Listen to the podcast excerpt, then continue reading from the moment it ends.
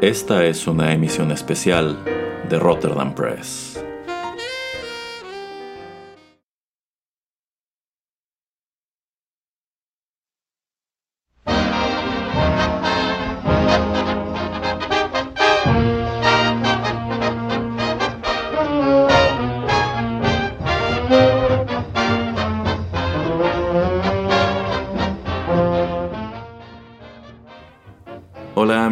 ¿Cómo están? Qué gusto saludarlos una vez más a través de estos micrófonos y darles la bienvenida a una emisión especial de este podcast.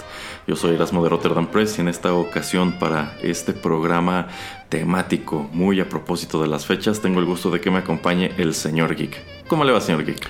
Ah, señor Erasmo, pues este cansado, eh, un poco flaco y ojeroso eh, he hecho lo que me ha sido posible para cumplir con las labores de grabar para este especial. Le pedí a Scarlett que me permitiera dos horas de mi tiempo para, para grabar con ustedes. Pero pues bueno, ya, ya este, me pedí mientras que nos mandaron un moeta a la habitación y, y en cuanto acabemos regreso. Pero muy bien, señor Asmo, digamos que en resumen, estoy muy contento. No sé qué tal está usted. ah, yo también, yo también estoy muy contento, pero bueno, me, causa algo de ruido escuchar esto de que tiene que allí lidiar con sus tiempos para con Scarlett. No, fíjese que, fíjese que Anya es un poquito más comprensiva. Y bueno, ahí llevamos una buena sinergia para equilibrar este, las cosas. Así que tenemos, tenemos tiempo y tenemos eh, calma para llevar a cabo este programa que venimos a presentar con motivo, bueno, como ya saben, todos los años solemos traer algo bueno o algo malo relacionado con eh, San Valentín o Día de los Enamorados, qué sé yo.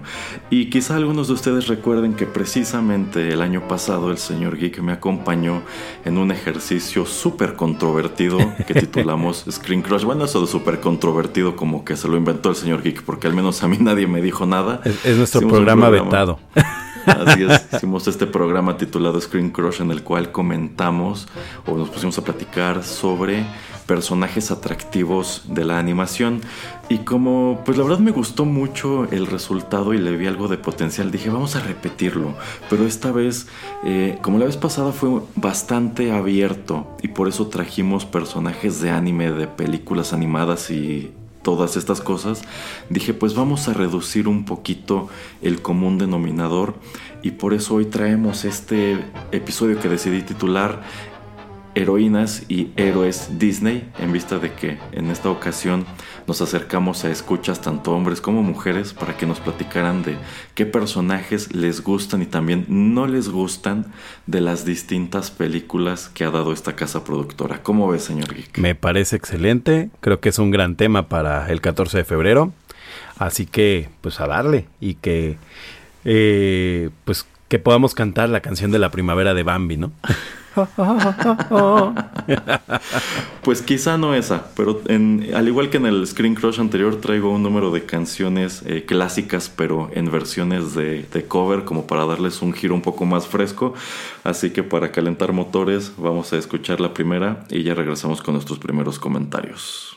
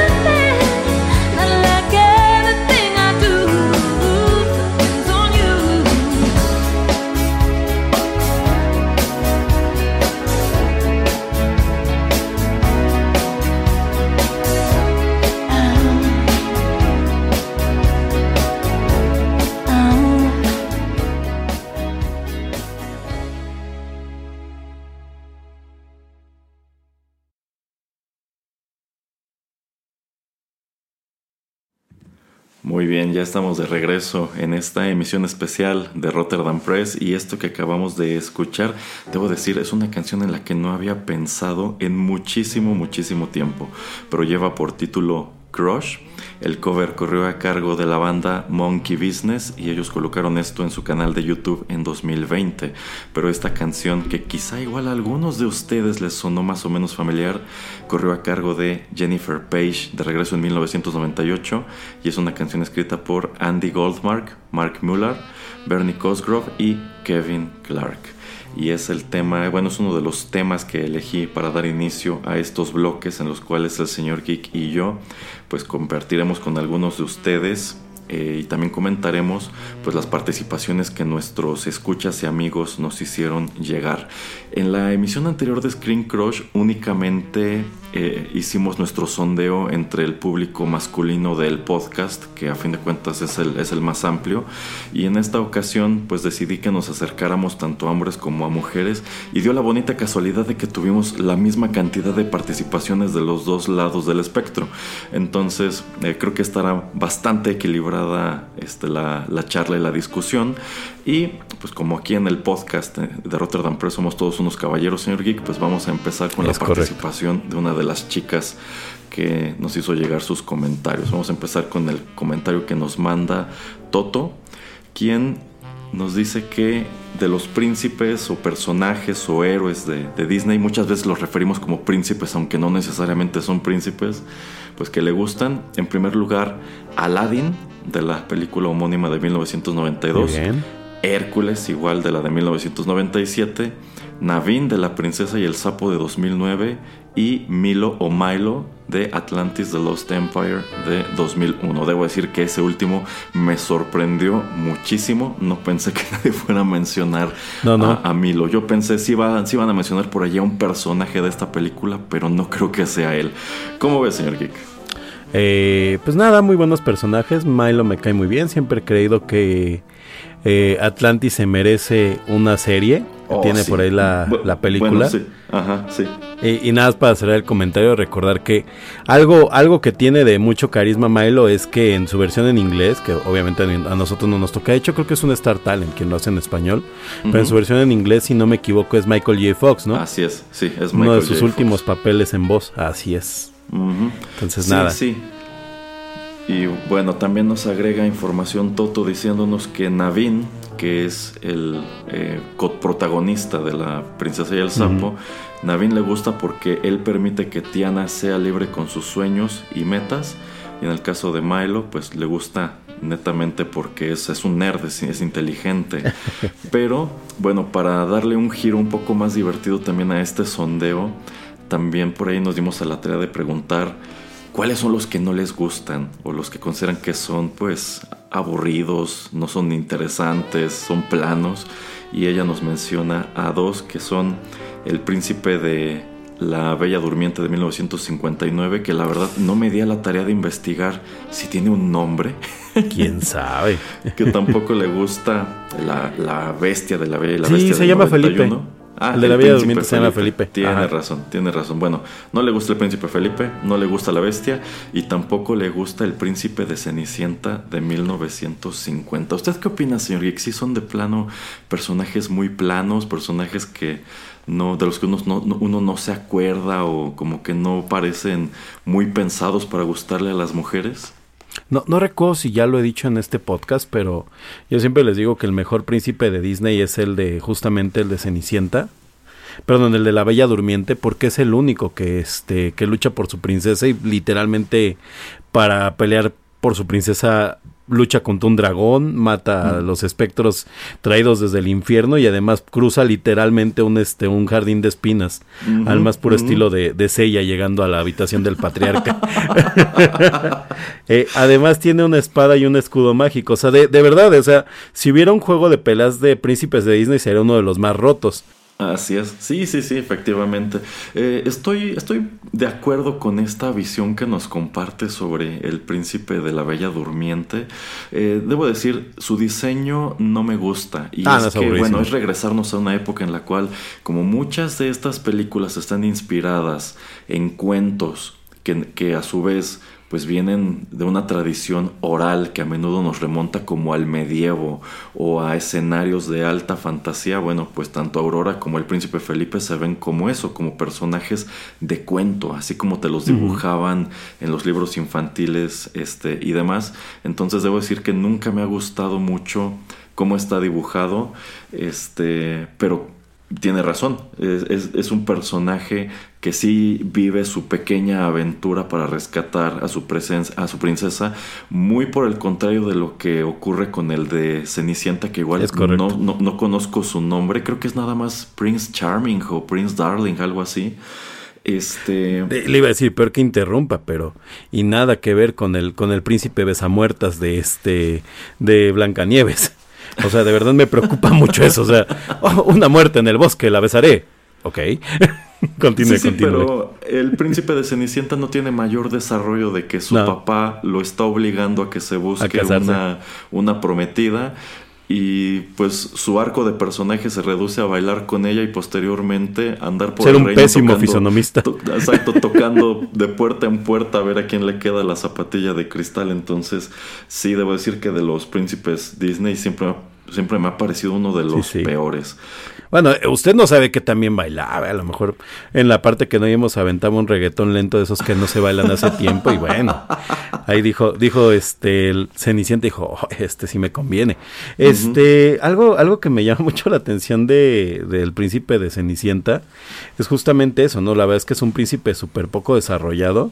Creo que por ahí en las este en las secuelas eh, de directas a DVD hacen un poquito más con él. Le dan una escena en donde pelea con su papá con espada y hace como más cositas.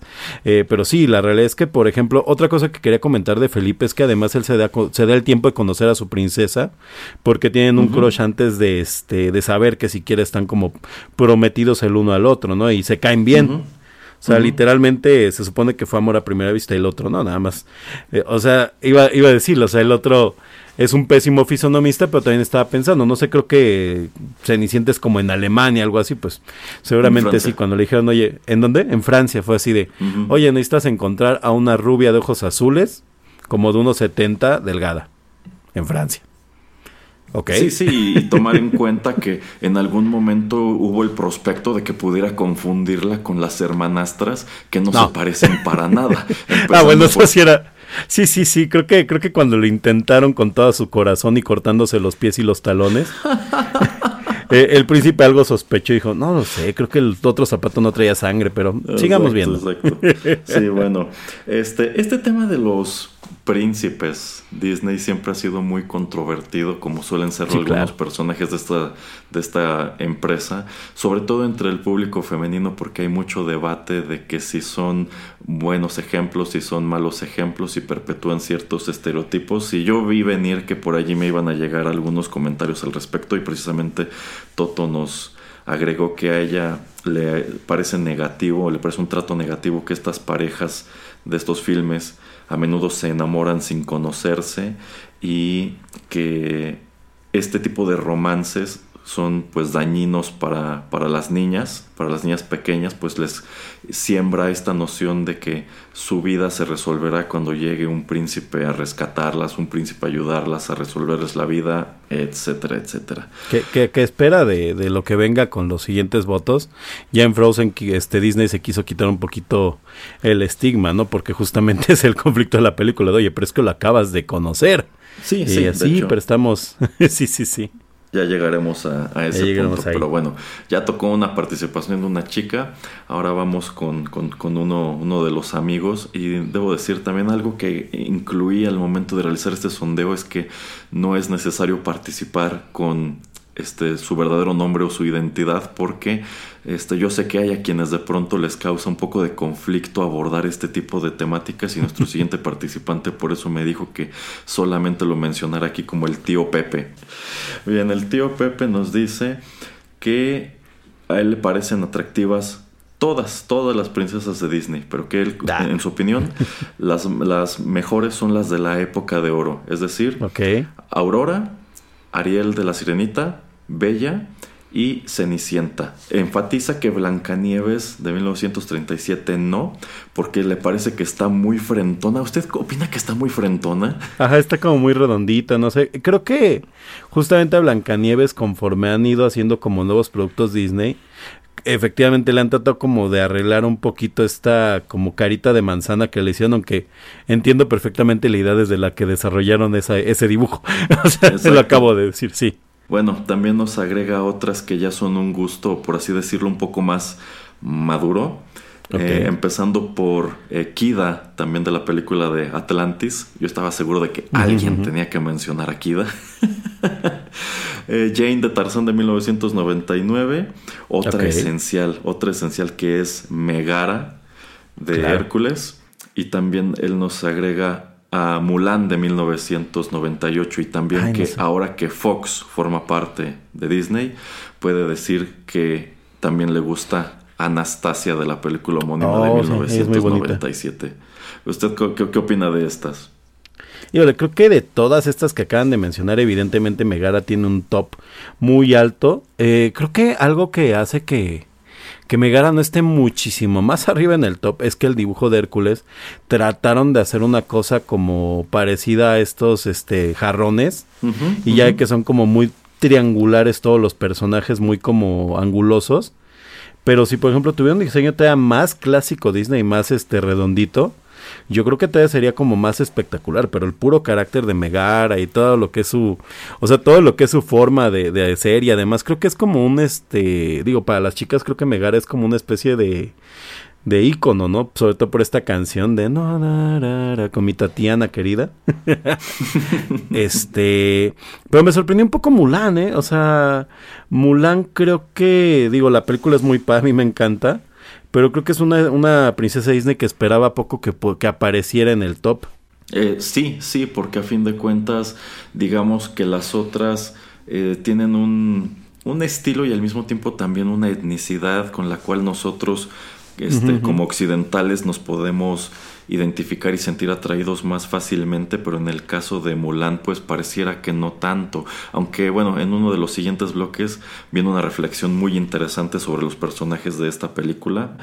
Eh, debo decir que también eh, comparto mucho su opinión sobre, sobre Megara. Desde que me llevaron al cine a ver esa película, yo consideré que era un personaje muy atractivo por la manera en que la dibujan, por la larga cabellera este pelirroja y porque a fin de cuentas es un personaje que empieza siendo pues como una villana secundaria, de allí pasa a convertirse en interés romántico y tiene como su gran momento de redención, sin mencionar que en el transcurso de la película descubres que tiene una motivación muy particular para estar ayudando a Hades este, con su plan, entonces creo que es un personaje que se desarrolla de una manera muy rica.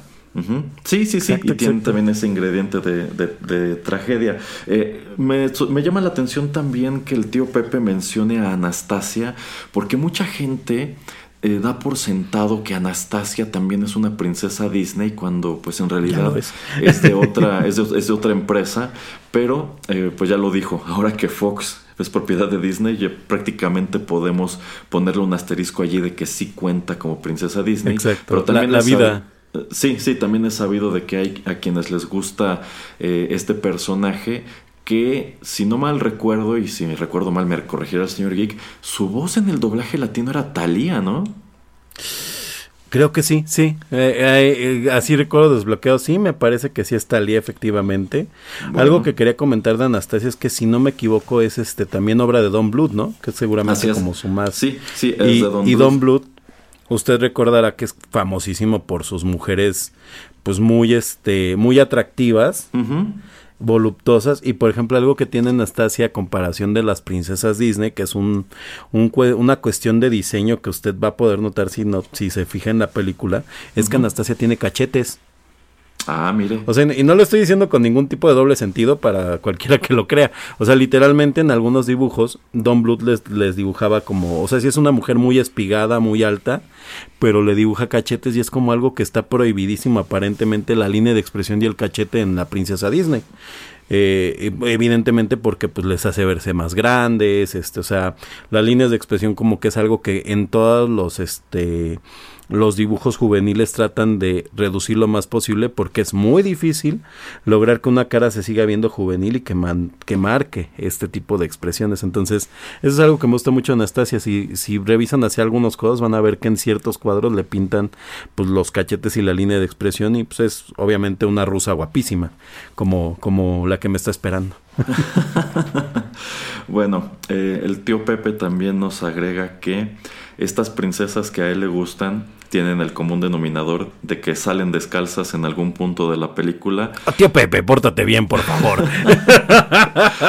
Aquí no hacemos eso.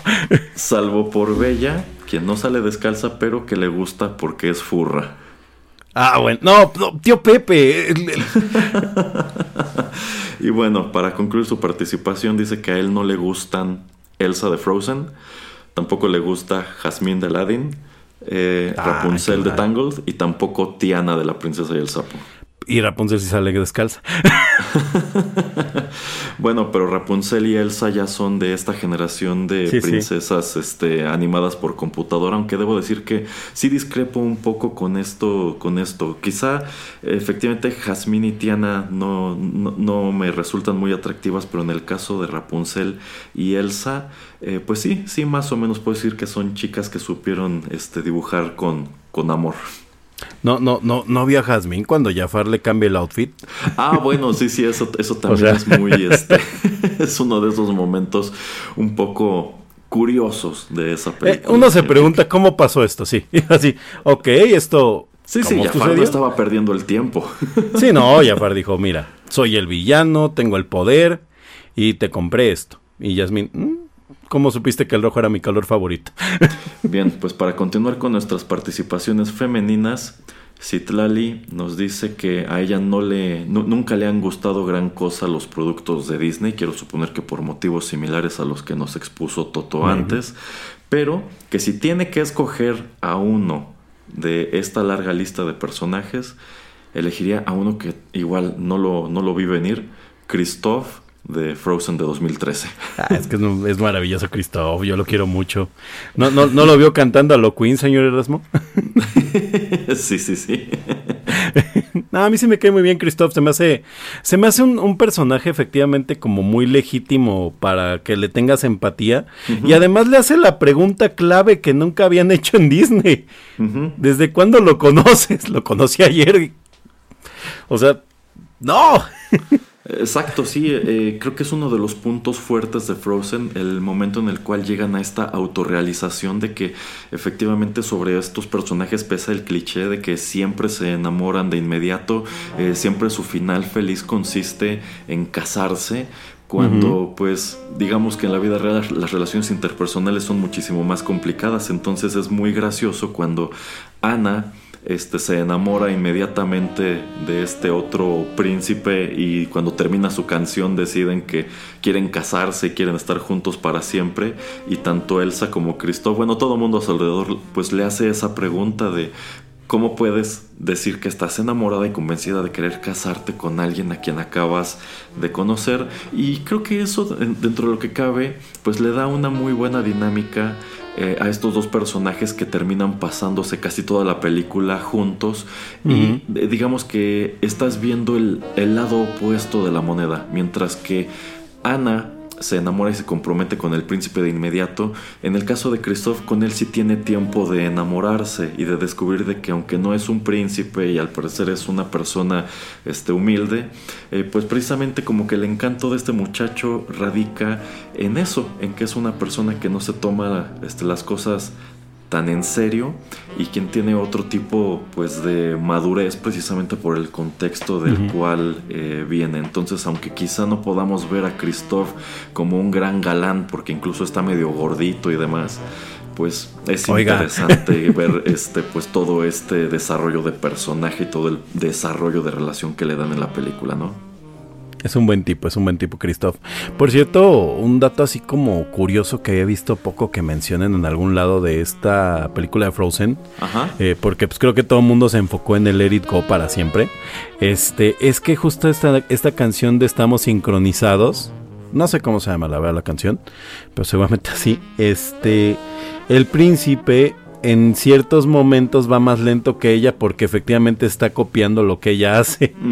Y eso es algo muy, muy, muy, es un detalle muy padre porque pues te está adelantando la trama. Evidentemente son de esas cosas que ves cuando la ves varias veces y todo, todo aquel que haya tenido que ver varias veces Frozen lo sabe. que hay un punto en donde le empiezas a encontrar cosas nuevas y, y es algo notorio que hay ciertos momentos en donde tú notas como el otro príncipe está pues medianamente haciendo eh, una copia de lo que Ana hace, ¿no? Para pues hacerle creer que efectivamente son muy similares. En fin, que, que de todos modos siempre me pareció como un, un twist inteligente, pero como que siento que le faltó más este desarrollo, ¿cómo se llama? Proyectar más que iba a haber ese twist, ¿no? Como que fue muy pum, yo creo que sí es un buen revés el de este príncipe de, Frozen, pero esta cuestión de que efectivamente parece que él está siguiéndole el juego a Ana porque tiene ese interés en ella, eh, yo creo que es un trato también muy real porque es algo común que de pronto hay gente que cuando le gusta a alguien como que trata de convertirse en esa persona, como que trata de oh, adoptar sus mismos gustos, trata de adoptar sus mismos intereses en aras de convertirse en un objeto de interés para la misma y a menudo cuando la relación se termina pues resulta que todas estas cosas que en apariencia le gustaban o le interesaban pues se fueron junto con la pareja. Entonces... Exacto. Espero que no nos funden por este comentario, pero todos tuvimos a la amiga que un día era metalera y otro día era emo porque su novio lo era. Exactamente, sí, porque, porque cada semana encontraba el amor de su vida. Bueno, para terminar con las participaciones de este bloque, eh, Gilberto Ríos nos dice que su favorita entre las favoritas de las princesas Disney es de nuevo Megara de Hércules. Y nada más nos agrega aquí, por malvada tóxica que se redime. bueno, pues vamos a dejar las participaciones hasta este punto, señor Geek. Vamos a escuchar otra canción y regresamos con, regresamos con las siguientes que se van a poner muy interesantes.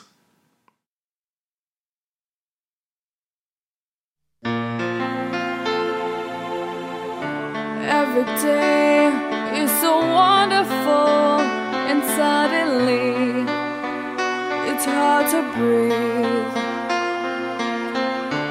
Now and then I get insecure from all the fame. I'm so ashamed. But I am beautiful no matter what they say. Yes, words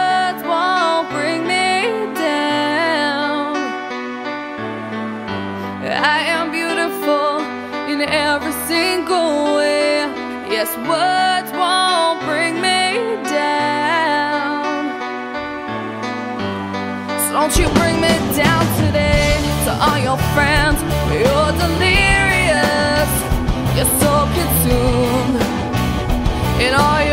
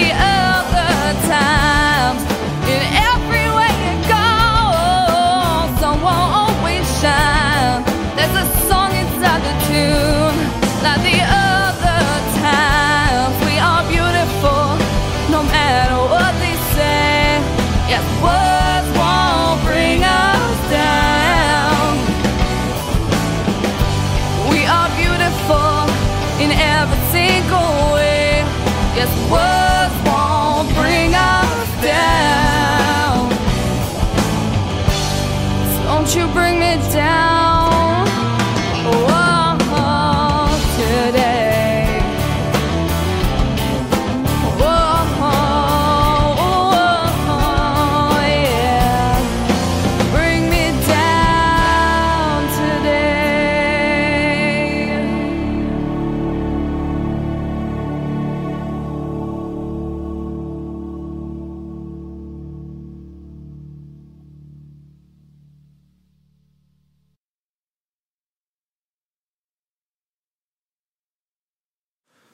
Debo decir que al momento de estar planeando este programa, pues tomando en cuenta la temática que estamos tratando, pensé, pues quizá estaría en orden traer canciones de las distintas películas de Disney, pero dada la gran variedad de personajes que estamos mencionando, creo que habría sido un ejercicio en la futilidad de escoger solamente tres y por eso dije, no, vamos a jugar la misma carta del programa anterior y vamos a traer canciones eh, pues un poquito clásicas, pero en covers. Y esta que acabamos de escuchar se titula Beautiful.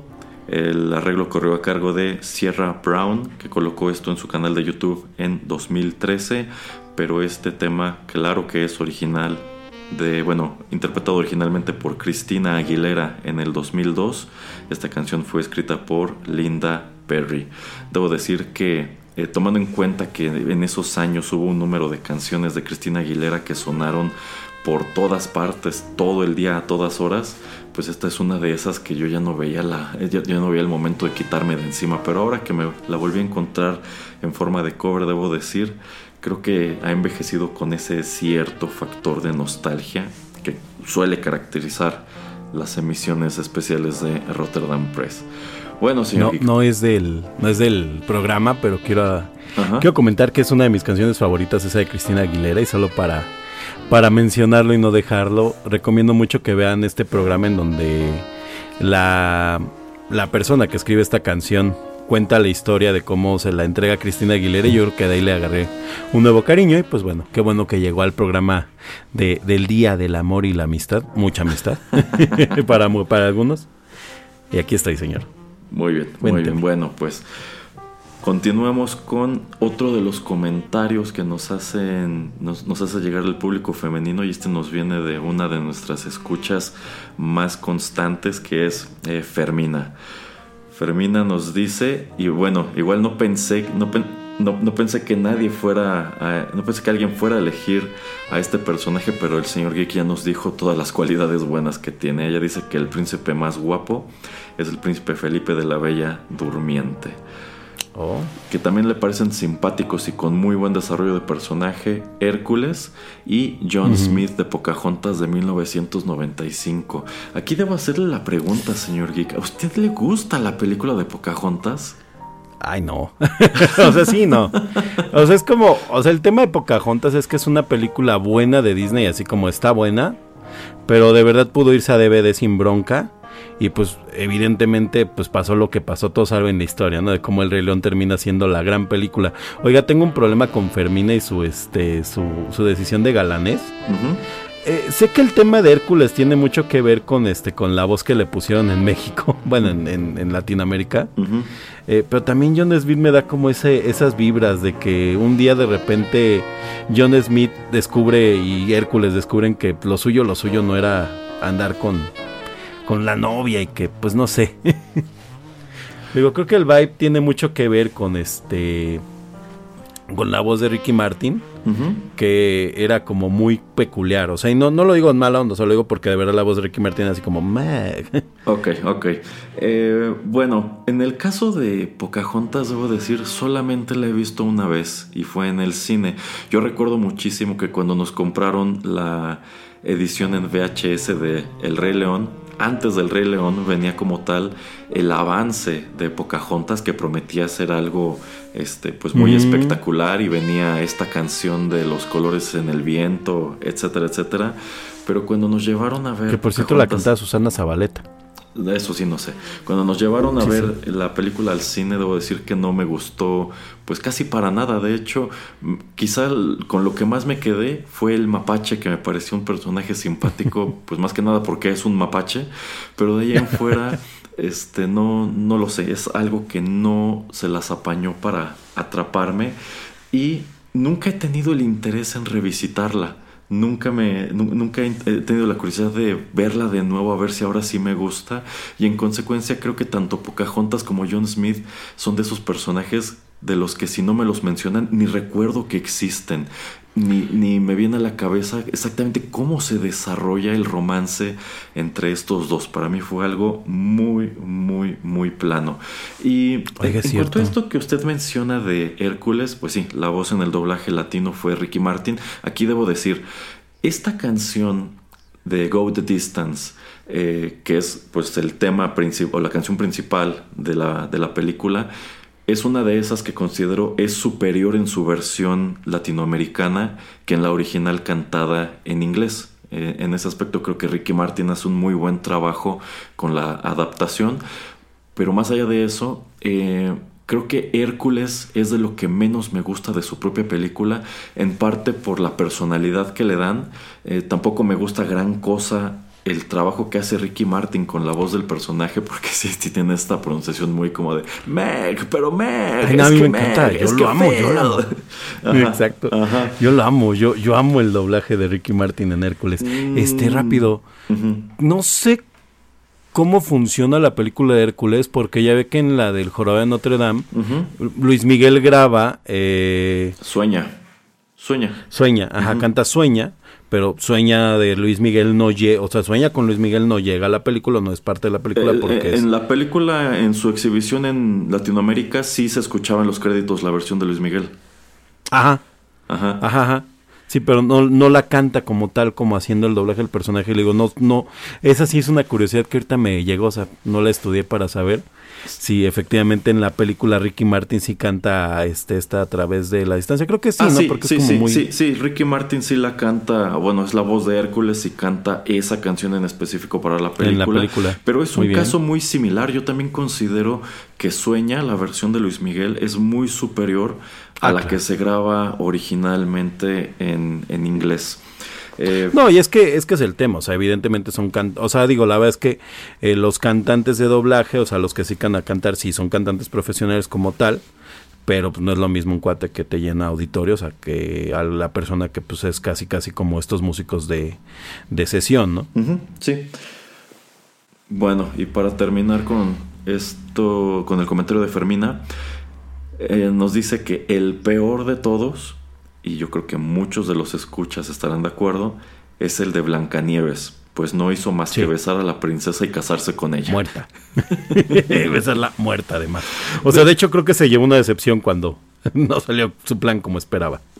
Ah, es, es, obviamente la broma, o sea, es muy, es muy evidente que querían apegarse al cuento, pero sí, sí ya cuando lo, analizas con los ojos actuales es de por qué alguien iría por el bosque viendo a una niña muerta, porque aparte es una niña, Blancanieves es la princesa más joven de todas las princesas Disney. Sí, sí, pero estoy de acuerdo, creo que en definitiva el de Blancanieves es de los menos memorables. Bien, eh, Gilberto Blanco pues muy brevemente nos dice, la mejor le parece Mulan y por el contrario, esta también me, resulta llamativa, la peor de todas a su criterio es Cenicienta. Pues sí, es que, es que Cenicienta el tema que tiene como personaje es que es como muy planito, o sea, pues hace lo que tiene que hacer en la película, pero pues tampoco tiene como gran desarrollo, incluso pues ni siquiera es como, ah, yo me hice el vestido. Primero se lo hacen los ratones y después, o, por ejemplo, eso hubiera sido un buen desarrollo, ¿no? Ella haciéndose su vestido, pero pues lo terminan haciendo los ratones, ¿no? debo decir que a mí siempre me pareció un momento muy desgarrador cuando este, la, madrastra y las hermanastras pues, le, destruyen el vestido. que le hacen los ratones porque yo pensaba, híjole, qué gacho, los ratones se super esmeraron en hacerle el vestido que quizá no quedó muy bonito, pero le hicieron el vestido. Pero eh, retomando a Mulan, eh, de nuevo, es un personaje que quizá no te resulta muy atractivo por la manera en que fue dibujado, pero que tiene su encanto y es algo que yo creo que le pegó horrible a la versión live action de hace unos años.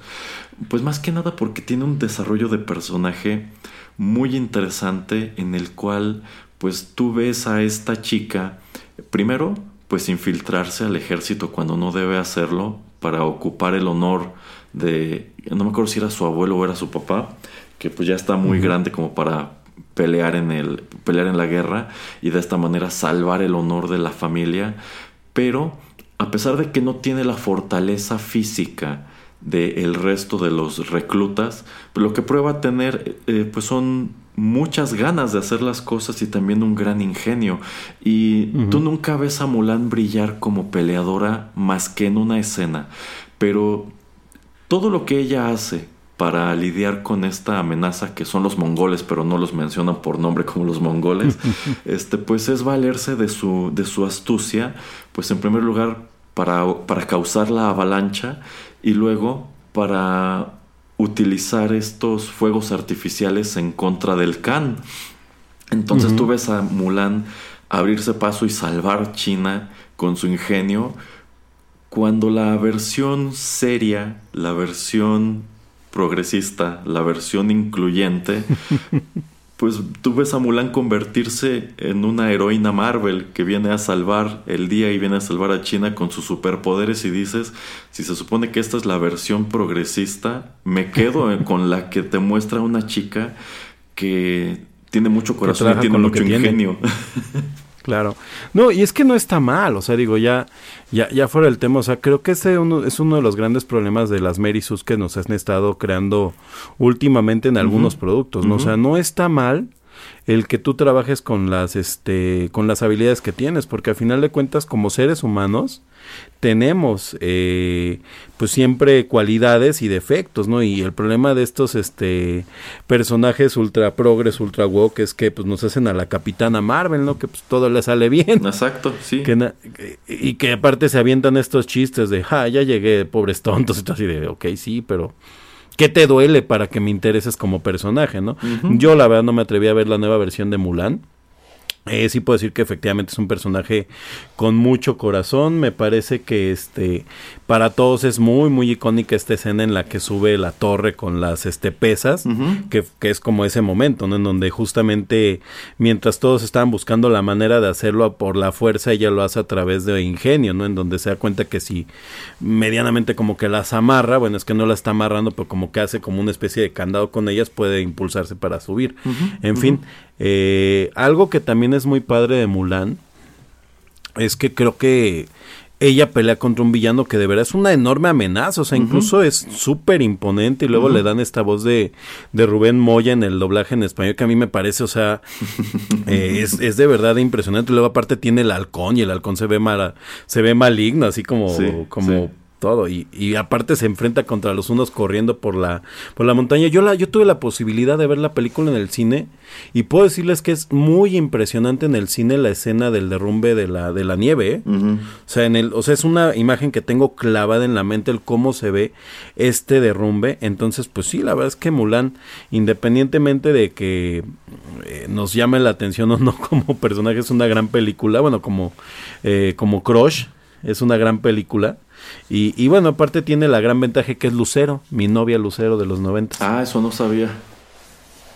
Y sí, sí, era, era Lucerito. Bueno, pues aquí voy a romper un poco la secuencia de cómo venimos presentando los comentarios porque en sí quiero terminar el bloque con el que me gustó más. Entonces me voy a brincar al que nos hace llegar Víctor Hugo Espino, quien dice que su crush de estos personajes de Disney es la princesa Elsa de Frozen porque le parece un personaje muy dulce y también nos señala que muy, mater muy maternal, muy materno. Aquí, eh, bueno, ese aspecto de materno no estoy seguro porque en eh, realidad... También lo estoy pensando. Ajá. no, no, bueno, quizá lo podremos manejar desde la perspectiva de que como es la hermana mayor y ella se aísla voluntariamente porque no quiere volver a lastimar a la hermana, no quiere lastimar a nadie, qué sé yo. O sea, tiene un mm. cierto elemento de tragedia y de sacrificio este, personal. Más allá de eso, considero que sí, este, pues la dibujaron muy bonita con los grandes ojos azules, el peinado que este está muy padre como le, le, pintan la trenza y sobre todo pues tiene este número musical en donde ya se pone ese vestido como de hielo que la hace ver con una figura pues muy estilizada eh, y, y, pero nos da el reverso de la moneda. Él nos dice que Mérida, de Brave de 2012, le resulta antipática. No niega que su cabello se mm. ve hermoso, de hecho como que es uno de los grandes logros de la animación de Brave, el cabello de, Mérida, estos rizos rojos que tiene, pero que él siente que casi toda su personalidad tiende a lo real y que él ha conocido mujeres que encajan a la perfección con esta personalidad y que a él le gusta más lo que se acerca a la ficción, pues lo que está cerca de la realidad es terrible. ¿Cómo ves, señor Geek? Ay, pues es que creo que esos ya son recuerdos de guerra. Como el meme del perrito. este. Pues Mérida me cae bien. Siento que no es de las mejores películas de, Pixar, pero tampoco es la peor. O sea, es como de, sus películas más planitas. Este, pero pues es agradable. Tiene sus momentos divertidos. Es muy tomboy. Es muy tomboy. Yo sí tengo un, un crush duro con los tomboys. Bueno, con las, las tomboys de, de las animaciones. Por ejemplo, esta, esta chica Atlantis. Siempre, no sé cómo se llama, me parece increíblemente atractiva. Ajá. Ah, o, quién dice usted? No, no, no, la, la, mecánico, sí, no. Sí, sí, sí, ella es maravillosa. En fin, este, y sí, Elsa creo que sí tiene este, este tema. Además, es como eh, la primer personaje de, de estas jóvenes eh, de la realeza Disney que es este, que la pintan ya como una, una adulta joven, ¿no? O sea, su personalidad y todo. Eh, nada más aclarar, ella no es princesa, ella es reina. sí, bueno, en el caso de Mérida, en primer lugar, sí, tiene muy marcado este factor de que es muy tomboyish, es muy masculina.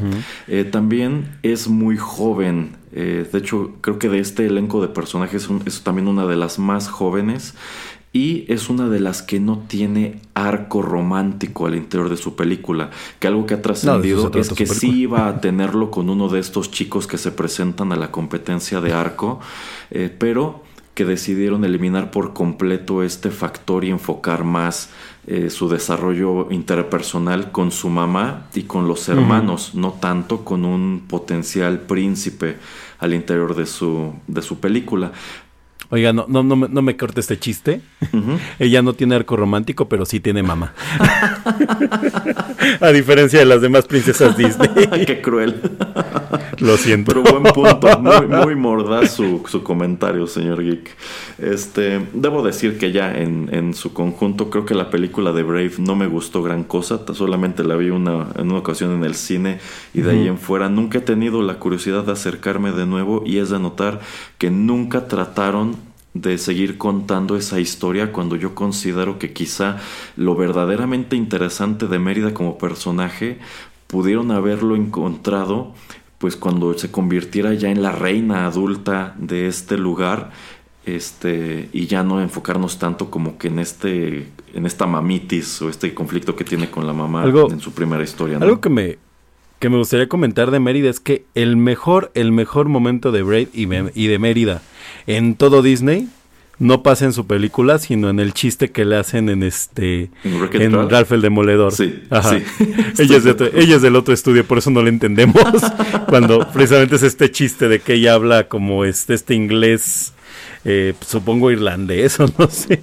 Ajá, sí, sí, sí. Sí, bueno, es que allí hay que tomar en cuenta que en sí Mérida es una princesa Pixar pero eran esos años en los cuales estas dos empresas Pixar y Disney ya estaban pues juntándose. Disney termina por absorber a, Pixar, entonces la película es realizada por Pixar pero distribuida por Walt Disney Pictures, entonces Estrictamente hablando, de regreso en 2012, Mérida no era una princesa Disney y quizá por eso tiene esos factores eh, pues distintos o ajenos al resto de las otras, como que no tiene interés romántico y si tiene mamá, como ya señaló el señor Geek. es correcto, es correcto. Además, este, algo que me gusta mucho de ese chiste de, Ralph es que en, latino pues dijeron qué demonios vamos a hacer con esto y creo que le pusieron este doblaje yucateco. la, la, clásica confiable. Sí, claro, claro. Bueno, pues para terminar con este segmento, Mariana Escobar este, nos hace llegar un, una participación muy completa. Y ella nos dice que para ella el número uno, y a mí me sorprende que nadie más haya mencionado a este, el número uno es Flynn Rider de Tangled. Pues es aventurero, divertido, pícaro, se redime por amor, lo dibujaron muy guapo y su voz en el doblaje latino es Chayanne, mientras que en inglés es Zachary Levi.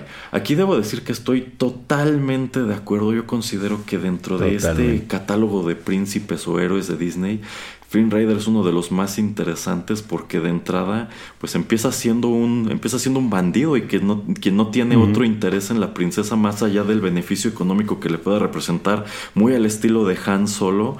Pero pues es padre porque muy parecido a lo que ocurre con Ana y Christoph, estos dos personajes eh, al principio se caen gordos y no se aguantan, pero a través de la convivencia, Flynn encuentra su redención y a su vez este Rapunzel como que logra escapar de la relación tóxica que lleva este con la pues con la madrastra o con la madre adoptiva y pues claro quiero, hacer una pausa ahí con la con, el último gran gran gran gran gran gran gran villano de Disney. Así es. Sí, sí, estoy de acuerdo. Sí, sí, sí, sí.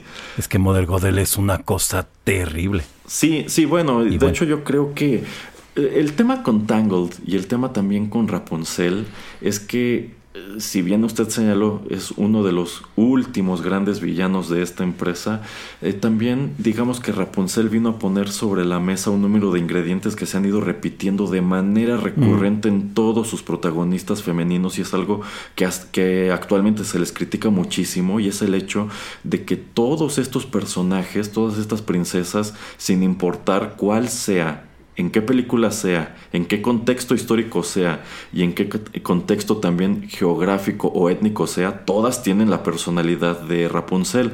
En el caso de Rapunzel, pues en su momento se sintió como una princesa muy fresca, así como Flynn fue un, príncipe o galán muy fresco, pero digamos que es un tropo que ha envejecido de una manera eh, horrible. Pero bueno, eh, yo, creo que está un poquito cerca también a la personalidad que le ponen a Tiana en La Princesa del Sapo. Este. Pero sí, sí, sí era bastante fresca, pero mm, creo que también es un poco, este... ¿Cómo se llama? Ya juzgarla con el ojo de actual. Pero la realidad es que creo que lo que logra Disney en, en, este, en Rapunzel sí es algo muy impresionante porque estamos hablando creo que uno de los cuentos más sin chiste de toda la historia de la vida porque literalmente el cuento de Rapunzel era un príncipe iba y le pedía que le aventaran su cabello y el cabello tan largo que este que subía por ahí el príncipe ya ese era como la, el meollo de este cuento no o sea no era como muy interesante. Y caramba o sea hacen un un villano tan bueno y tan interesante y un personaje que responde a lo que acaba de suceder y de hecho el novio o el, el interés romántico pues también responde a eso no que es eh, es una niña que ha estado encerrada toda su vida solo conoce el mundo por lo medianamente que le cuenta la mamá y lee y cuando efectivamente este ladrón trata de este pues de aprovecharse de ella este eh, de su inocencia se enamora de la inocencia que tiene y de la capacidad que tiene de ver el mundo eh, como algo nuevo en todo no o sea literalmente le dedican una escena de como tres minutos ella diciendo es que estoy impresionada de cómo se siente el pasto, ¿no?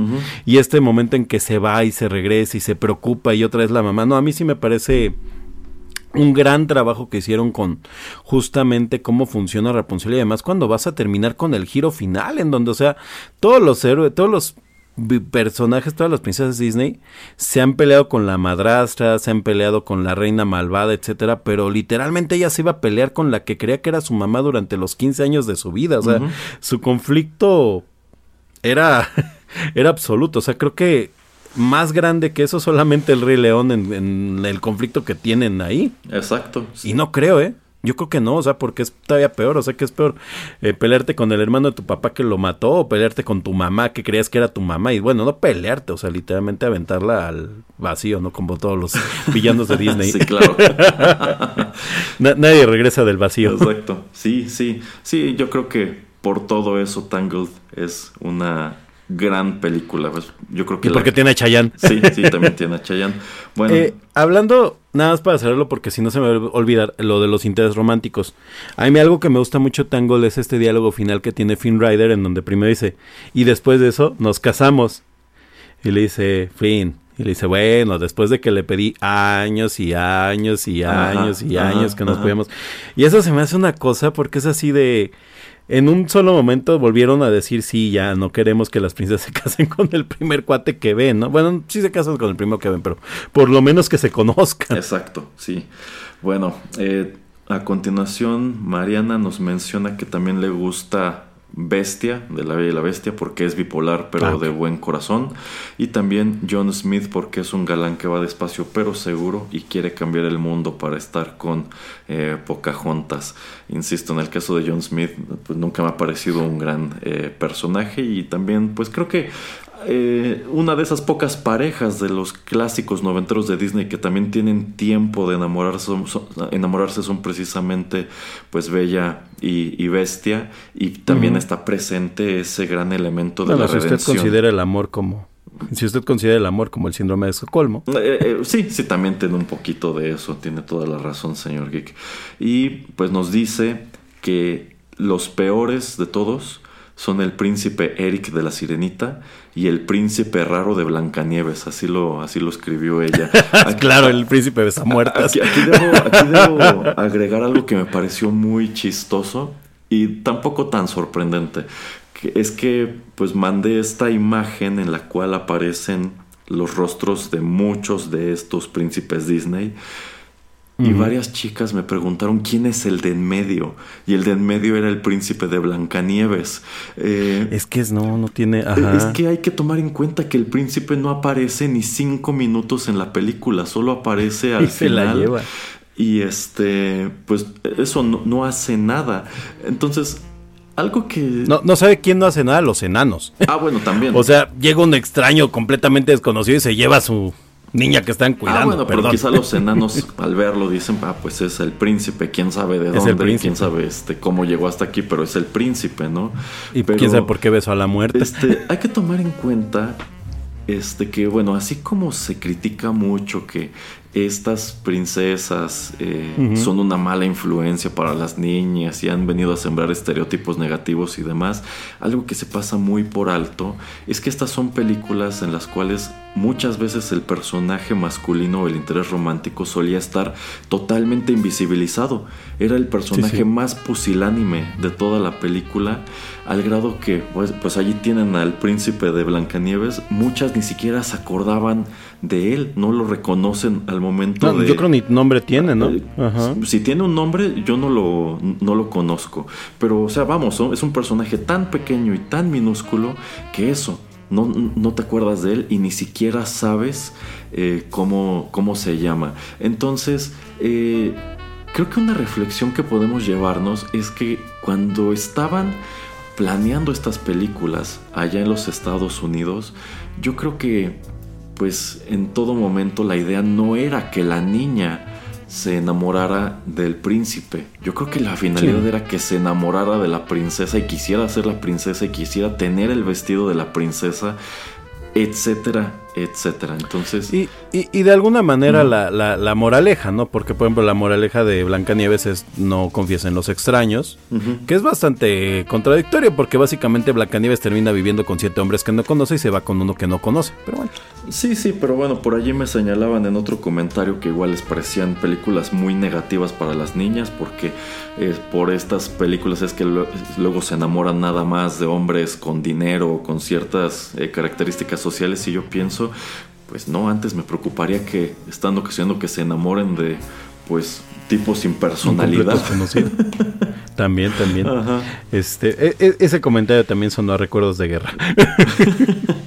bueno, pues con eso llegamos al final de este bloque. Vamos a escuchar la última canción del programa y también regresamos con la última tanda de personajes.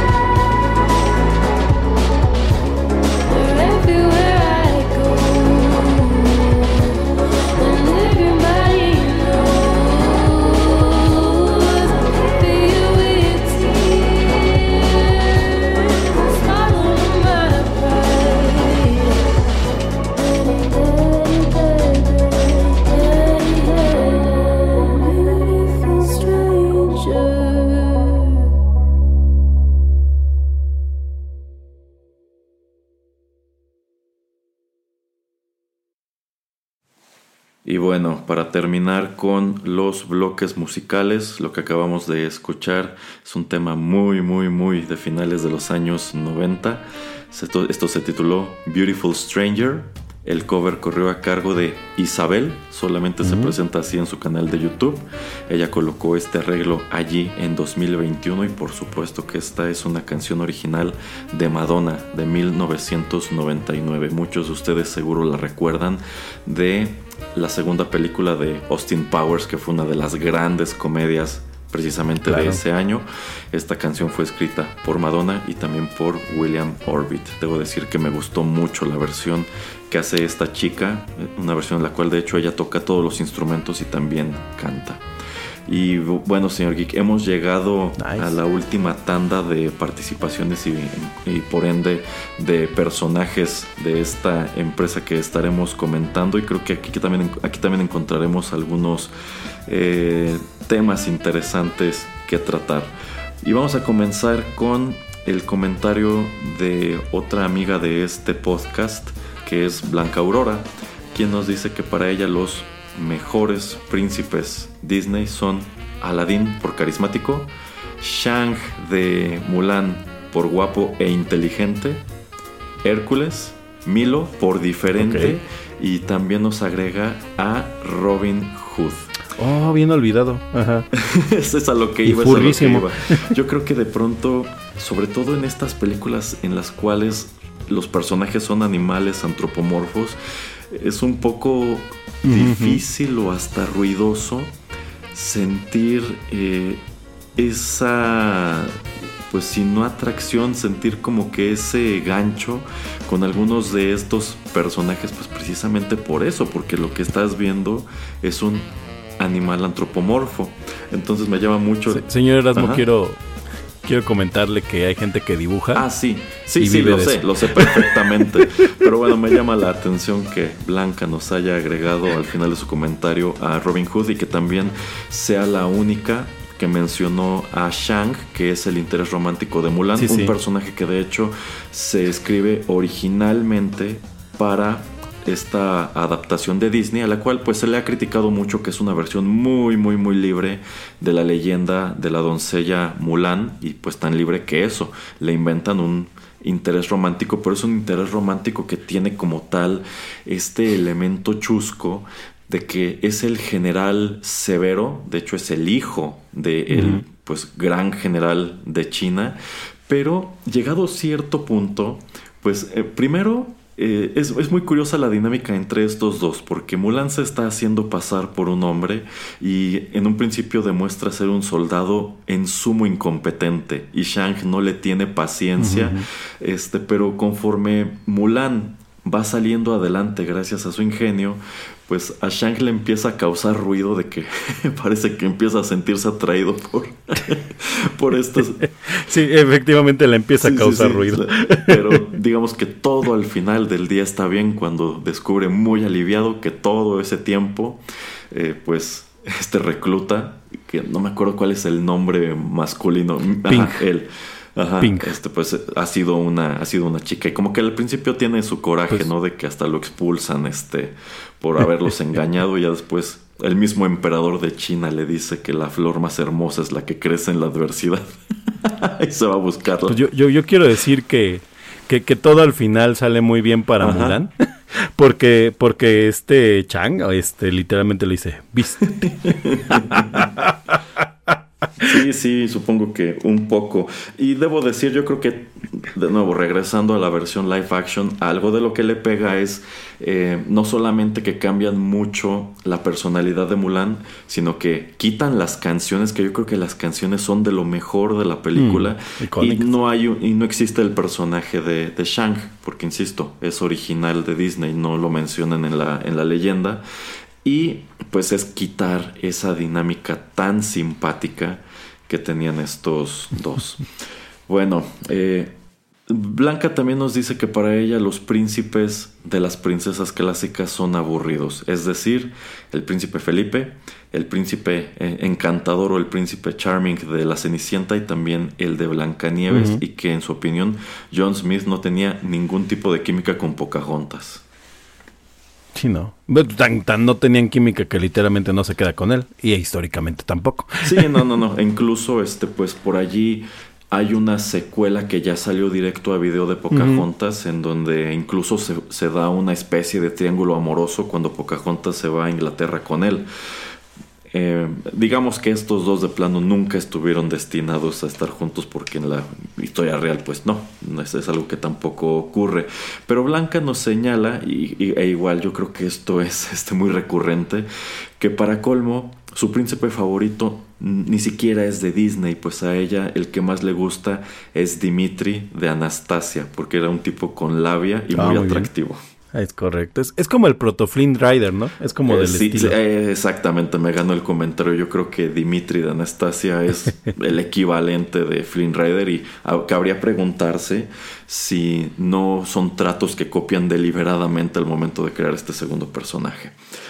Bueno, a continuación Sergio Vázquez nos dice que su top 3 son Jane de Tarzán, Bella de la Bella y la Bestia y también me sorprende que nadie más mencionara a esta Esmeralda del Jorobado de Notre Dame, pues son mujeres hermosas, inteligentes y subversivas.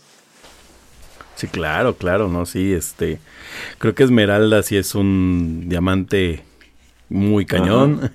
regresando a un programa que hice hace tiempo con el señor Pereira en donde mencionamos pues, eh, justo el jorobado de Notre Dame, pues algo que él señalaba es que en su momento la voz en el doblaje, bueno, la voz en inglés de Esmeralda era Demi Moore. Y tomando en cuenta que ese oh. mismo año Demi Moore eh, apareció en esta película malísima de striptease, pues uniendo los puntos, pues podías deducir que quizá Esmeralda se dedicaba a hacer otro tipo de bailes. Sí, sí, sí. Pues mire, yo solo puedo decir que los 90 le deberían de agradecer mucho a Demi Moore haber hecho eso en su máximo prime, pero pues la película es muy mala. Aunque es, entretenida, ¿eh? O sea, es una película muy palomera. Mm, yo creo que es de esas películas que entretienen por lo tontas que son. Ajá, ajá, es como tipo estas de Rápido y Furioso, las últimas o algo así. Pero bueno, no es el caso. Pero, pero sí es crush mío. sí, mi Demi Moore de los 90 es crush mío. Todavía. Y aparte vea lo bien que me trata mi Bruce Willis, señor. O sea, todo bien ahí. todo bien. Yo, yo el día sí, yo sí un día me quedo como Bruce Willis, quiero a alguien como Demi Moore a mi lado. Pero bueno. Este sí, Esmeralda. La verdad es que para mí es uno de mis grandes, grandes, grandes crush de, de, de este, de la animación. Además, pues está hecha totalmente para eso, porque es literalmente la piedra angular de, de, de, la, de la película. O sea, si Esmeralda no era una cosa tentadora, no había película. sí, porque a fin de cuentas allí se hace también un triángulo en el cual pues descubrimos la motivación o una de las motivaciones de Frollo para hacer todas estas cosas horribles que lo vemos hacer es que eh, pues él quiere él quiere Esmeralda para sí a pesar de que pues es digamos un trato contradictorio en vista de que él odia a esta gente romaní que Disney tuvo que hacer ahí muchas, muchos malabares para Frollo, porque lo hicieron un juez, ¿no? Pero pues, a, gran, a este, a, corto vista se nota que, pues literalmente es una especie de figura del, de la iglesia.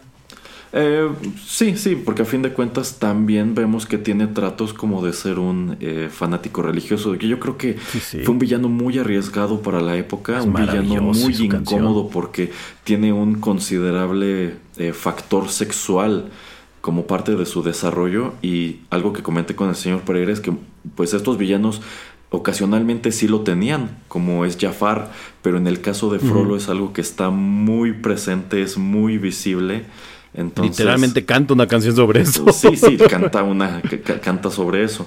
Entonces, eh, coincido igual, creo que Esmeralda es de esos personajes súper atractivos que vimos en la animación de los años 90. Eh, Esta escena introductoria en donde aparece bailando y hacen el close-up y se le cae el vestido del hombro y así dices, wow.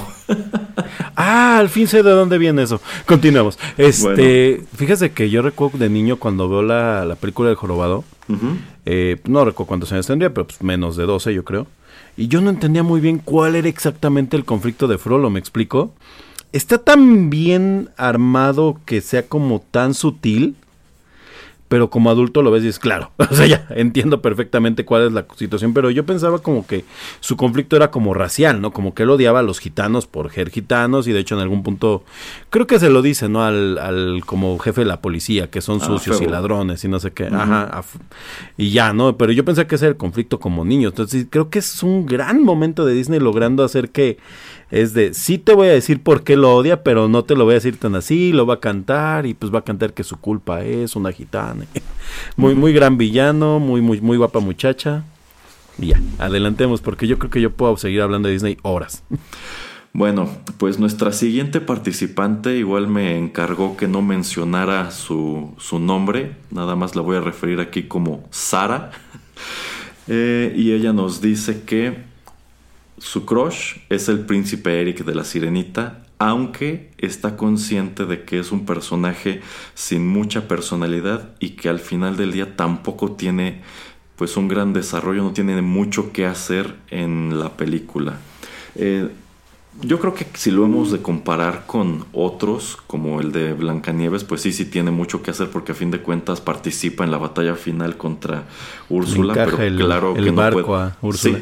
Sí, sí, sí, pero pues claro que no puede ser el foco central porque la protagonista es, es Ariel y tenemos que estar totalmente enfocados en ella. Y yo creo que tiene un poco también esto que usted comentaba de El príncipe de Cenicienta, de que pues al parecer se enamoró a primera vista de una, de una chica, pero cuando se la vuelve a encontrar, no, no la reconoce. No sabe quién es. No, pero, está bien, ¿no? Porque de alguna manera él tiene el pretexto de que como que naufragó y... bueno, no naufraga, pero... estaba quedándose inconsciente. Sí, sí, sí, está como yéndose. No, pero siento que, a diferencia, por ejemplo, de otros príncipes, a pesar de que es muy poquito el tiempo que le dan de exposición, sí, eh, sí logras entender por qué hacen match ellos. Literal es lo que les dicen, ¿no? Yo quiero conocer como más del mundo, quiero saber más de esto y no solamente ser un príncipe, ¿no? Cuando le están develando esta estatua que le hacen. No, no sé si era la estatua, sí, ¿no? No, no es la estatua, porque la estatua está hundida y es otra cosa. Pero bueno, le están enseñando, no recuerdo qué ya le hace este mensaje, esa mención y pues justamente, ¿no? Ariel también trae esta onda de que quiere conocer más del mundo y pues además eh, los dos son príncipes, o sea, es de las pocas princesas que además este eh, pues está instalada en la realeza en el momento en que conoce a su príncipe, las demás están sufriendo cosas raras, ¿no? Ok, sí, sí, más o menos. Y concluye Sara diciéndonos que los peores son los de Blancanieves y el de Cenicienta porque se ven muy afeminados.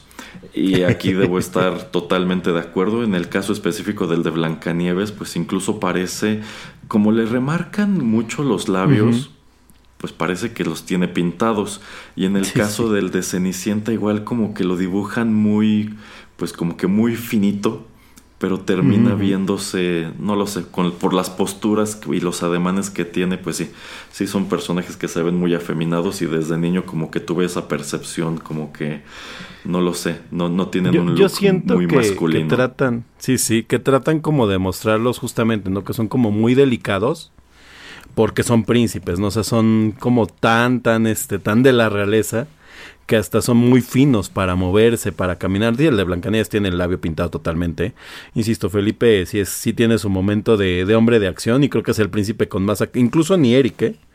Digo, ni Eric tiene tanta, tanta, tanta batalla contra su villano.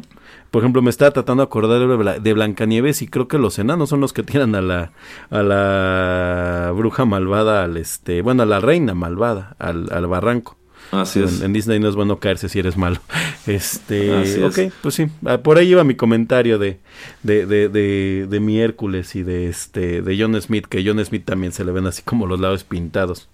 Eh, en el caso específico del príncipe de Cenicienta hay que recordar que esa película tiene no una sino dos secuelas que salieron directo a video. Ah, y algo que se ha señalado es que no es consistente el color de sus ojos porque en la película original son negros, en una de las secuelas son cafés y en otras son verdes, pero también yo creo que estaban conscientes de que sí les quedó un poco este, afeminado en la versión original y en las otras películas no solamente le dan más cosas que hacer, sino que también tratan de dibujarlo pues con una quijada más eh, redonda, con el peinado este, un poquito diferente, o sea, como que sí tratan de darle un giro para hacerlo pues supongo que más atractivo y que no se de vea hecho en tan... esta Ajá. Ajá. En, en, esta secuela que este que es como de las queridas de, de las directo a DVD, tiene este momento, ¿no? En donde está como peleando con su papá y por ahí creo que también tiene como su escena de acción en este, en la, en la de los tres deseos o algo así, ¿no? Que creo que la va a rescatar de la calabaza maldita. Es como enredada esa parte. sí, sí, sí, digamos que tratan de corregir un número de errores que tuvieron con el personaje en su primera aparición.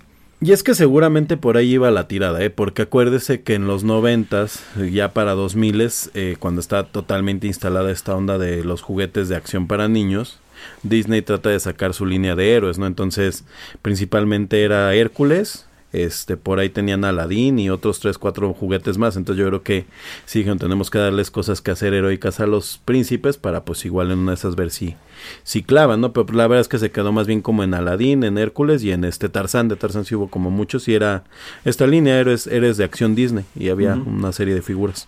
Ok, ok. Bueno, a continuación, Chunk nos dice que para él el top, la más sexy, es Ariel eh, porque es pelirroja. Y sale encuerada. Pues, pues no precisamente, pero pues tomando en cuenta que eh, mucha de esta historia ocurre en, el mar o en la playa, pues bueno. Eh, aunque también tome en cuenta que cuando se convierte en humana, pues pasa prácticamente todo ese arco usando un vestido largo. Entonces, digamos que cambian una cosa por la otra. No, pero es que de verdad, cuando, cuando recibe piernas es la princesa Disney y de hecho está considerada como la que más, más piel ha enseñado de todas las princesas Disney mm, habidas bueno, pero es que creo que es... es eh, necesario. Más allá de necesario, creo que es obvio. Creo que habría sido una tremenda incongruencia que Úrsula le diera piernas y de la nada le apareciera el vestido o hubiera salido con mayones, una cosa así. Bien, el siguiente comentario igual me parece muy interesante. Eh, de nuevo, esta chica me pidió no mencionar su nombre, nada más la voy a, a referir aquí como la señorita G. Y ella nos dice que, eh, muy por el contrario de lo que ha ocurrido con otras, que para ella el que más le gusta es el príncipe de la Bella Durmiente porque peleó contra un dragón. Ya señaló usted. Eh, le digo, le digo, un dragón, el jardín de espinas, los, los seres del inframundo. Ajá. Este, y está igual que Sara. Ella dice que el, más guapo es el de la sirenita, el príncipe Eric, pero que no le termina de gustar porque, pues porque es tonto. Se le hace, no, no me parece. Eh, lo que sí quiero decir es que por ahí sabe usted la historia, ¿no? De que Aladdin eh, está hecho clavadísimo para que se vea como Tom Cruise, ¿no? Creo que incluso en algún momento tantearon que Tom Cruise fuera el, el actor de voz y bueno, no se logra. Este, pero creo que Eric también va por ahí, o sea, como Tom Cruise creo que era como la, este, la imagen de la belleza masculina en esos años. Si se fija, también tiene muchísimo, o sea, de de, de como esta onda Tom Cruisesca, ¿eh? que el cabello negro, la quijada, todo. Un poco. No, le ponen la altura. sí, sí, yo siento que están muy por ahí. Ok. Bueno, también la señorita G nos dice que le parece muy atractiva la versión humana de Bestia. Para variar una, a la que le mm, gusta la versión humana y no la versión furra. Sí, no, es que efectivamente, eso lo quería comentar hace rato que estábamos platicando La Bella y la Bestia. Creo que a todas las chicas les decepciona mucho cómo se ve y también le hacen esto como de los labios como pintados, ¿eh? Pero sí es que la versión furra es como muy, no sé, como muy masculina, muy varonil. Y cuando lo vuelven humano es como muy... Eh. Ok, ok. Bueno, como anécdota nos agrega que ella lloró desconsoladamente en el cine cuando Gastón apuñaló este, a la bestia en esta película. Tanto así que un señor, pues un señor cualquiera, se acercó este, a, consolarla, a tratar de consolarla. Porque la vio muy triste. Qué, qué, incómodo de todos modos, pero qué feo. Este, quiero, quiero darle dos segundos al tema de Gastón, eh. Ajá. ¿Gastón es un villano de Disney? No sé. A ver, a Gastón le dijeron, oye, la muchacha más guapa del pueblo y nerd, buena con todos, está secuestrada por una bestia en el castillo que está hasta el fondo, embrujado, al que todos le tenemos miedo. Gastón fue y vio efectivamente un monstruo que había, sí, efectivamente secuestrado a la bestia, junto al pueblo y la fue a matar. Y cuando yo le dije, no lo mates, yo lo amo. No lo sé, Binder. es, una buena reflexión, señor Geek, sí. O sea, Gastón fue a hacer lo que le pidieron. Oye, la secuestró un monstruo que está en el casco. ¿Cómo un monstruo? Sí, un monstruo. Bueno, pues vamos a ver. Y bien, para concluir con esta participación de la señorita G, ella nos dice que si se pone furra, le gustan Simba y Robin Hood. Sí.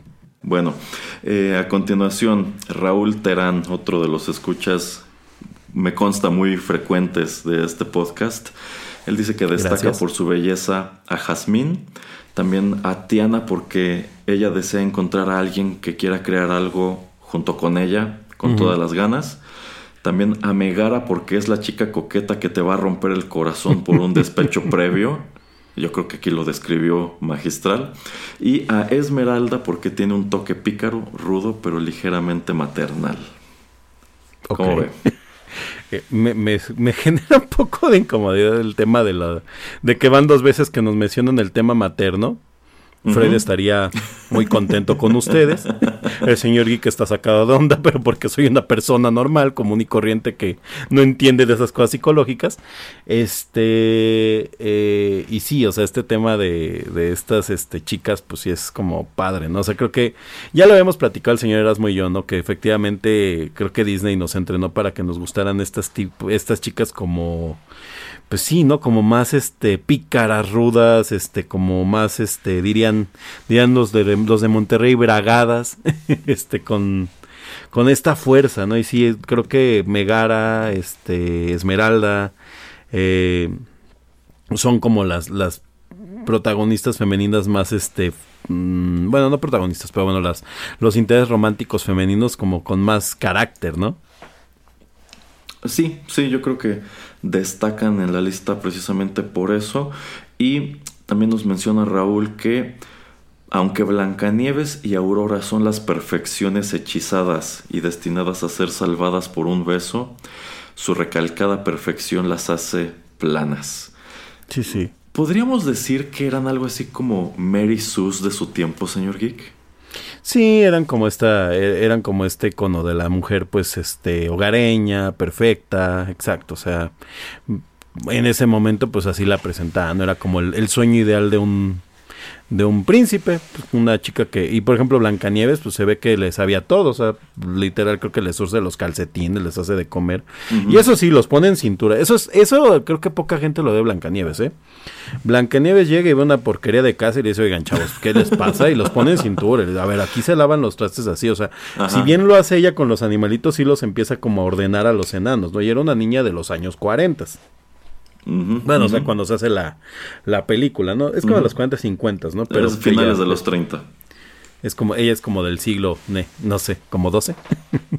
Eh, no, no tanto, pero bueno. Eh, nos da también, bueno, nos deja un eh, dato curioso sobre el personaje de, de Megara que le parece la más interesante de todas estas chicas Disney porque eh, inicia esta historia como un personaje que no tiene esperanza ni motivación y su cambio de corazón es gradual. Y también eh, si nos fijamos al principio sus movimientos corporales y sus expresiones faciales son muy parecidas a las de Hades porque empieza la historia siendo pues una villana secundaria pero conforme te acercas al final de la película, incluso la forma en que la dibujan es menos angular sus y sus movimientos son más delicados y sus expresiones son más parecidas a las de Hércules.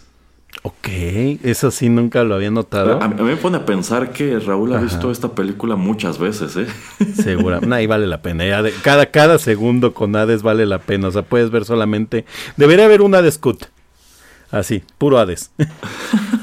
y, que salga Megara en ratitos, porque sí es tan bueno que vale la pena. Y, bueno, Ricky Martin, no, es que sí, todo es bueno, no. No hay nada malo en esa película. Veanla todas las veces que sea necesario. Danny DeVito también. me encanta, me encanta. Es malo si hemos de compararla con el material de origen, pero bueno, o sea, yo creo que es ese tipo de cosa que si no te pones a eh, si no te pones quisquilloso con este tipo de cuestiones, pues sí la puedes disfrutar bastante. Pero, pero ni, ni, los griegos se ponen de acuerdo, señor Erasmo. A ver, estaba Hércules y luego nos sacaron a Sansón, ya los este, o sea, y, y de repente que Hércules era Gilgamesh, o sea, dices, bueno, ya si ni entre las religiones antiguas se ponen de acuerdo que Disney puede hacer lo que quiera. Mm, bueno, digamos que en todas estas antiguas civilizaciones había un mito común de un eh, héroe poderoso y grande que viene a sufrir un destino trágico por causa de una mujer o de varias mujeres.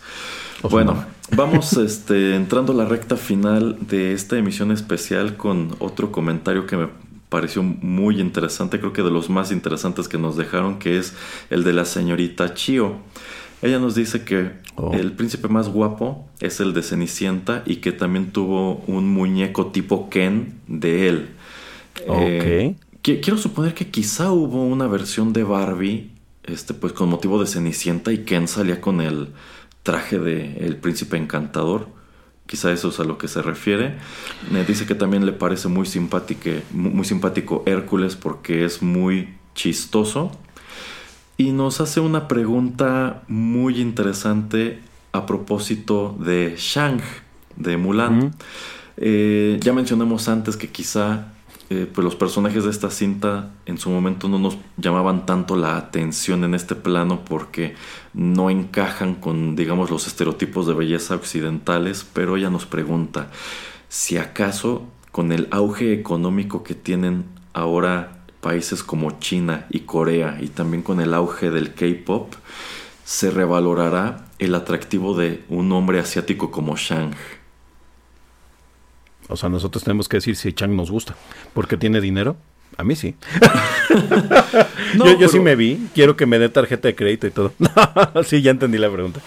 Pues yo creo que sí, eh, o sea, pero el tema es que creo que sí los dibujaron como muy planos, ¿no? Por ejemplo, creo que toda esta onda de los idols K-pop y demás, sí se han encargado mucho de, de, de, acomodarles muy bonito el pelo y el traje y todo. Y la vez que, pues, los el Chang en Mulan es como un personaje muy muy, plano, o sea, muy tosco. Y deje de tosco, es como muy plano. Por ejemplo, ve a los amigos de Mulan y tienen como muchas características muy específicas, ¿no? O sea, uno está muy peludo y los manotes. Estoy Chan es como. Es como, se me imagina como un Ken justamente, o sea que Ken es así como un personaje plano al que lo puedes vestir como tú quieras.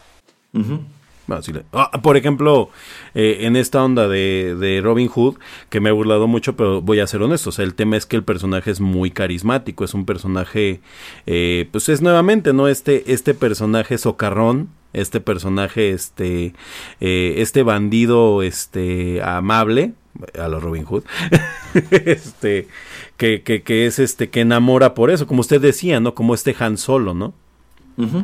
Y, y, Chang y todos los demás. Chang está como en esta línea de los otros príncipes, que son príncipes muy, este, muy planos. O sea, Chang viene a hacer su, su, su papel de que es justamente como usted platicaba, ¿no? Este eh, entrenador, este capitán duro, para hacer pues finalmente una prueba para Mulan para que logre convertirse en, en su propia leyenda, ¿no? Y, y, que logre vencer este obstáculo para que ahora sí vaya y derrote a este uno de tres metros. Ah, también hay un cambio, aquí hay un cambio cultural muy interesante que señala la señorita Chio y es el hecho de que de regreso en los 90, de este lado del mundo, pues una persona asiática difícilmente destacaría en este medio como un sex symbol. Y en cambio actualmente si nos fijamos en eh, pues el tipo de hombre que le gusta a chicas jóvenes eh, que forma parte de estos conjuntos de K-pop, pues todos esos son hombres asiáticos, hombres asiáticos que de hecho están adoptando para sí eh, rasgos y elementos muy occidentales a fin de cuentas, pero eh, pues de regreso en los 90, en los 2000, usted jamás se hubiera imaginado que las chicas se, volvieran locas por alguien que se ve así. Y para prueba, pues mire cómo eran, por ejemplo, los Backstreet Boys, cómo era NSYNC y cómo eran todos estos conjuntos. No ninguno de ellos tenía un, asiático. Es lo, que, es lo que iba. De hecho, como prueba, pues es lo que justamente pasa con Mulan. Eh, como usted sabe, en la versión china de Hombres de Acción la canta Jackie Chan. eh, y en ningún momento Disney se planteó buscar una estrella pues este china eh, lo suficientemente representativa para que cantara la canción eh, en inglés, ¿no? Evidentemente tampoco lo pensaron con Jackie Chan, que lo hubiera podido bien hacer. O sea, en otro tiempo, en este tiempo, eh, si hubiera algún símil, algún símil de Jackie Chan en popularidad en Estados Unidos, pues él cantaría las dos versiones en español y en, bueno, en inglés y en chino. O sea, entonces sería, vamos a suponer algo, bueno, una película similar a Mulan, pero con coreanos, pues sí, yo creo que tendríamos por ahí a, John Cook cantando en inglés y en este y en, y en coreano, ¿no? O sea, es, un hecho. Sí. Digo, sí, y eso pues lo dice, porque Jackie Chan era una estrella del tamaño suficiente para que hubiera podido cantar en inglés y en español, en inglés y en chino la canción, y solamente llegó a, a la versión china. Así es, así es. Bueno, eh, por último, la señorita Chio pues tiene la perspicacia suficiente para notar que en realidad pues estas franquicias de Disney no solamente están limitadas al terreno animado y es la única que mm. nos trae a la conversación un personaje live action de Disney y se trata nada menos que de dice que de hecho su favorito de todos es Michael Moscovitz de la película The Princess Diaries Ok. Yo, yo no sabía que Anne Hathaway era, princesa Disney, no sabía que esta era una película de Disney. No lo habíamos pensado, claro que sí. y, cumple con todo, ¿eh? Y además tiene la voz de, de este, de la, de la niña bonita de, de los, este, de las, del doblaje. Esta, esta... Ah, este, Christine Bird. Es la voz de la niña guapa de la, del doblaje ah, del latino. Sí, sí, sí, sí, sí, sí, sí, tiene toda la razón. en, cuyo caso, en cuyo caso, ahora que la señorita Chio lo trae a colación, debo decir que creo que también una de mis princesas favoritas es este, la de The Princess Diaries. ¿Qué está pasando? Sí, sí, no, es, una mujer muy, muy guapa y sí, se, se merece nuestro corazón y por eso le permitimos que sea tan princesa Disney como ella quiera, porque lo es. Legalmente lo es, como Slave Leia. Exacto. Bueno, pues hasta ahora, señor Geek, yo creo que la plática ha estado muy padre, muy amena, muy alegre, pero desafortunadamente tendremos que terminar nada más y nada menos que con el comentario de ese maloso y horripilante señor Pereira. Yo, por eso le pedí disculpas a Fermina. Perdónanos, Fermina, no era por Erasmo no era por mí, sino por el horrible y horroroso y verde señor Pereira en Navidad.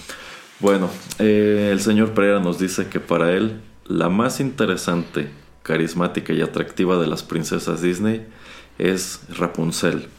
Por, Porque su historia de crecimiento es a través de experiencias, descubrir el mundo y adentrarse a lo desconocido. Es un personaje muy positivo con un lado gracioso.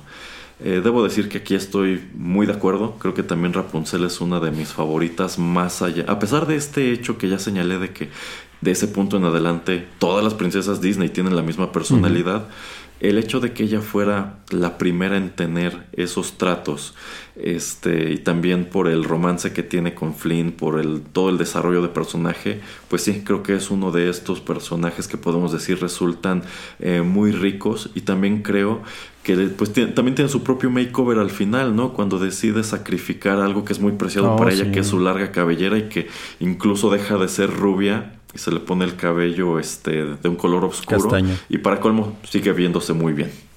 Sí, claro, claro. De hecho, hay, hay como para... No, no sabes con cuál quedarte, con qué versión. Este, algo que quería comentar de Rapunzel que, que no dije hace rato, es que eh, tiene una cualidad de que no había tenido otra princesa Disney y es que es una princesa que es capaz de luchar a pesar de que no conoce el mundo. Eh, tiene dos maneras de resolver conflictos. La primera es hablando porque efectivamente tanto que en el bar cuando les cuenta su sueño como con el caballo logra razonar pero cuando no puede razonar tiene un sartén con el que te puede descontar. Y, literalmente en el póster sale con el sartén y me parece muy divertido que eh, creo que es la única princesa Disney que tiene un arma y Mérida. Y Mérida que tiene un arco. Pero ella tiene un arma y es un sartén y es muy efectivo. Aparte debe ser un sartén de estos victorianos, no sé, o sea, De hierro colado, sí, Ajá, ajá.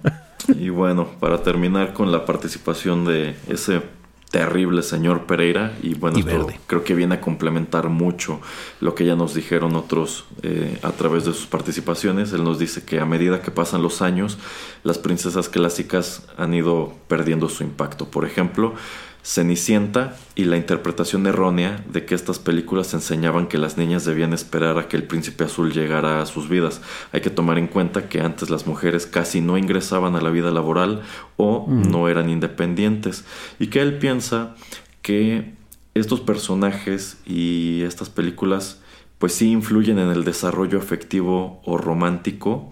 Eh, sobre todo cuando las vemos en la adolescencia y que generan un impacto pues profundo, pero tanto en hombres como en mujeres, ya que eh, pues todos de pronto estamos esperando encontrar eh, personajes como estos cuando nos sentimos listos para perseguir una relación romántica, una relación afectiva. ¿Qué opina usted, señor Geek?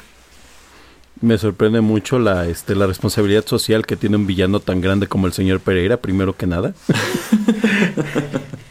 y creo que tiene mucha razón en su comentario. Eh, voy a revisar quién le escribió eso, porque todos sabemos que es un monstruo sin corazón. No, no es cierto. El señor Pérez es una persona muy, muy querida en el programa a pesar de villano. Este, sí, sí, sí, creo que... Eh, pues creo que cuando te quedas con la imagen del tropo de estas princesas que efectivamente esperaban a que lo salvara el príncipe, pues efectivamente no, pues no era una imagen positiva, aunque como usted ya decía hace un momento, ¿no? O sea, la verdad es que una de las grandes cualidades de estas películas es que pues realmente dejaban y se centraban en la princesa para para este para toda la historia, ¿no? O sea, el príncipe pues casi casi era un mero accesorio como Ken en Barbie, ¿no? O sea, era 10 minutos máximo los que teníamos al príncipe en pantalla de una película de hora 20, hora y media. Eh, y a pesar de todo, creo que buscaban desarrollarles algunas habilidades, como le decía yo, o sea, eh, Blancanieves, que creo que es la más plana de todos, hay una escena en donde les dice a los senados, oigan, ustedes son unos verdaderos cochinos y vamos a, limpiarnos, vamos a hacer, ¿no? Porque hasta les limpia, se limpian la cara y dejan la cara sucia, ¿no? Eh, por ahí, este, Cenicienta, pues está totalmente abnegada, a pesar de que pues, no tendría por qué haber perdido su reino porque era la legítima heredera. De hecho, literalmente es una reina, no una princesa. Este. Y, a pesar de todo, pues trata como de salir avante y trata de hacer su vestido y como de, de negociar, ¿no? Pero bueno, pues es muy buena persona y pues le sale muy mal. Eh, entonces, pues sí, o sea, sí podría ser una mala, este, como decir, una, una mala influencia, pero influencia, pero también este depende mucho, pues de con qué parte te quieras quedar. Eh, eh, yo creo que ese es el punto, depende de qué es lo que tú quieras llevarte de estas historias. O sea, te puedes llevar la idea de que estos son personajes que le están enseñando eh, cosas negativas o le están sembrando ideas que no son de tu agrado a los niños o en su defecto tú puedes ver la gran cantidad de valores que algunos de estos personajes tienen cómo la perseverancia, cómo usar su inteligencia, cómo tratar de resolver los problemas de alguna otra manera, no como Rapunzel que recurre a la violencia con su sartén. o te puedes llevar eso. Cuando no hay más opción. Que, quizá de pronto no, pues no queda más opción que utilizar el sartén de, de Rapunzel. Este, y también puedes llevarte la idea de que, ay, es que solamente se enamoran del príncipe, ¿por, qué es eso? Porque es un príncipe y quizás si fuera un, como un mortal común y corriente no le habrían hecho caso o no se habrían interesado en él. O podrías ver, pues, modo. o podrías ver el hecho de que a fin de cuentas estos personajes son eso, terminan siendo accesorios y cuando después tratan de desarrollarlos pues se dan cuenta de que no tienen nada que desarrollar porque terminaron por entregar un personaje, un personaje plano, un personaje que se ve afeminado, un personaje que no tiene historia, un personaje que pues mm, bueno, son personajes que no se conocen, etcétera, etcétera. Entonces, sí. Eh, sí. hay muchas cosas que analizar, sí hay muchas cosas que criticar. Yo creo que sobre todo, si quieres mirar productos de hace más de 50 años con una ideología este, contemporánea que yo considero que es un, es un gran error, es un gran error este de querer mirar atrás y empezar a cancelar cosas y acusar cosas. Este, Desde el ojo actual. Sí, con, con una mirada muy actual, pero pues al final del día igual puedes quedarte con la idea de que esto era entretenimiento, de que esto no era una escuela, estas no eran pues cintas que trataran de transmitirte alguna gran lección de vida, quizás nada más estaban allí para entretenerte hora y cuarto, hora y media, dos horas y eso es todo. Y pues a las cuales quizás si les podías sacar jugo de desde esa perspectiva era quizá a través de verlas con tus papás y que tus papás te explicaran un número de cosas de por qué esto ocurrió así, por qué esto está bien, por qué esto está mal, etcétera, etcétera, que yo creo que es algo más rico que pues sencillamente dejar a los niños enfrente de la televisión y tener esta absurda idea de que la televisión es quien tiene que encargarse de educarlos, ¿no? Bueno, pues es así, señor Geek, que estamos llegando al final de esta segunda edición de Screen Crush dedicada a los, las heroínas y los héroes de las películas animadas y también no animadas de Walt Disney. Despídase, señor Geek. que tengan un feliz 14 de febrero y que hagan todo lo que tengan que hacer y este no hagan cosas el 13 porque eso está mal. O, no lo tengan este, feliz y de plano no les gusta la festividad y, o si no ah, tienen con quién este, celebrar, lo que sé yo, pueden siempre venir aquí a Rotterdam Press a pasarlo con nosotros. Bueno, pues muchísimas gracias por habernos acompañado en el transcurso de este programa. Si les gustó, no dejen de compartirlo para ayudar a crecer este canal. Les recuerdo que todos los contenidos de Rotterdam Press están disponibles de manera gratuita en SoundCloud y pueden escuchar los 500 programas más recientes del podcast en Spotify y otras aplicaciones. Se despiden de ustedes a través de estos micrófonos, el señor Geek y Erasmo. Hasta la próxima.